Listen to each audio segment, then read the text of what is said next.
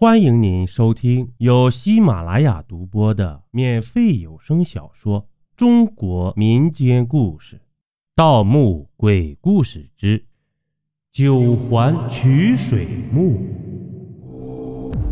咱们书接上集，只有这样，我们才有一丝赢面。奕晨紧紧盯住战斗中的唐风和雪皇师，说。唐风渐渐有些体力不支，脸色也苍白起来，运转道法时显得有些力不从心了。雪皇师也发现了这个问题，阴笑一下，直接跃下石台，向唐风掐来，要把他吞掉似的。就是现在！一晨一个闪身接近石台，把几枚盗墓者用来炸毁坚硬木墙的土炸弹甩上石台。轰！石台碎裂，沉没在血池里。血皇师身影一顿，反身向一晨扑来。天雷大震，诛！万箭齐发，风！唐风急忙启动天雷大阵，又驱动剑诀，银剑唤醒，化为千百只剑影，射向血皇师，将他围在了中央。阵风，唐风运动剑诀，攻向血皇师，化为剑牢，锁住血皇师。只听“噗”的一声，唐风吐出一口血，尸毒。退回到我们身边的奕晨脸色巨变，唐风听到后也是神色一凛，随即挥袖祭出一道金色的布帛，这布帛通体灿然，似在送着仙音。神灵法旨！奕晨惊呼，那布帛横飞向雪皇师，将他包裹在内，一圈圈金色的梵文将他环绕。一尘捏诀念道：“神灵的意志，诛灭！”那道布帛一瞬间金光大盛，血皇师挣扎几下，化为一滩脓水，在脓血的中央是一粒血红的晶石——血灵晶。一尘惊呼一声，却在下一秒变了脸色。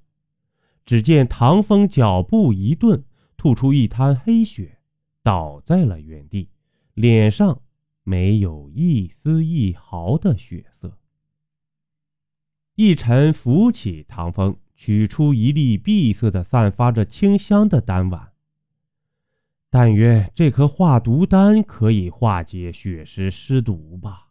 一晨将丹药送入唐风口中，神色凝重。不一会儿。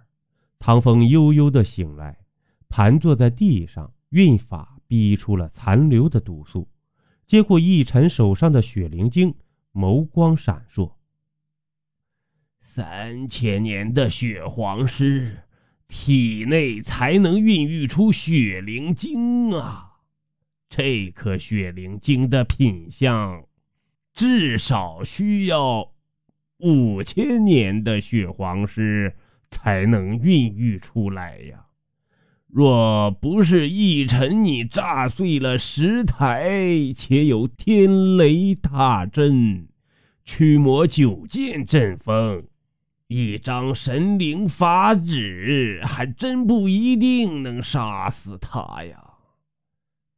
唐风叹了口气，慢慢的说：“继续上路吧。”江夜看着前面一条深邃的墓道，缓慢开口：“哎，走吧，损失一张神符，总要捞点什么回来吧。”唐风依然脸色苍白，却笑容满面。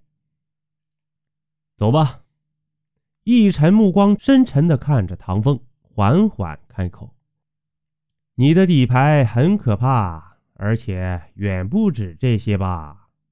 一晨凑近唐风，低声说。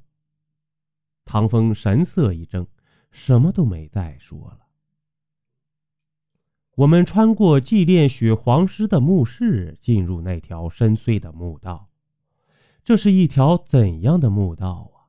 狭窄的只能容一人通过，却长得不知通向哪里。拳头大的夜明珠嵌在墙壁里，散发着淡淡的光辉，让人透骨冰凉。邀您继续收听下集。